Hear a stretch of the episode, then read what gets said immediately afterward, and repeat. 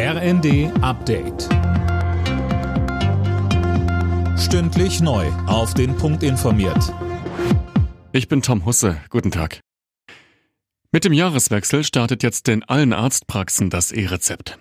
Damit werden die meisten Medikamente künftig nicht mehr auf Papier verordnet, sondern in einer App oder auf der Gesundheitskarte. Patienten müssen diese dann in der Apotheke nur noch vorzeigen. Aus Sicht der Kassenärztlichen Bundesvereinigung ist das ein kleiner Fortschritt. Aber, so Sprecher Roland Stahl, wir hätten uns insgesamt gerne ein anderes Vorgehen gewünscht, das heißt so eine phasenweise Einführung des E-Rezeptes. Nicht alles auf einen Schlag wie jetzt, denn ob die Server diese Massenanwendungen dann aushalten, das weiß keiner, das ist nie getestet worden. Das muss man dann sehen. Man darf nicht vergessen, es werden jeden Tag in Deutschland 1,5 Millionen Rezepte ausgestellt.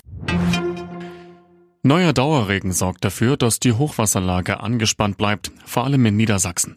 Viele Deiche sind stark aufgeweicht. In Oldenburg wurden hunderte Anwohner aufgefordert, sich auf eine mögliche Evakuierung vorzubereiten. Nach Silvester ziehen die Einsatzkräfte ein gemischtes Fazit. Es war zwar ruhiger als befürchtet, trotzdem gab es wieder viele Angriffe auf Polizei und Rettungskräfte, vor allem in Berlin.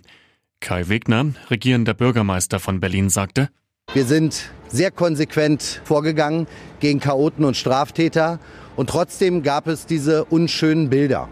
Und ich kann Ihnen nur sagen, ich wünsche mir, dass die Justiz jetzt auch das Maß ausschöpft, was es an gesetzlichen Regelungen gibt.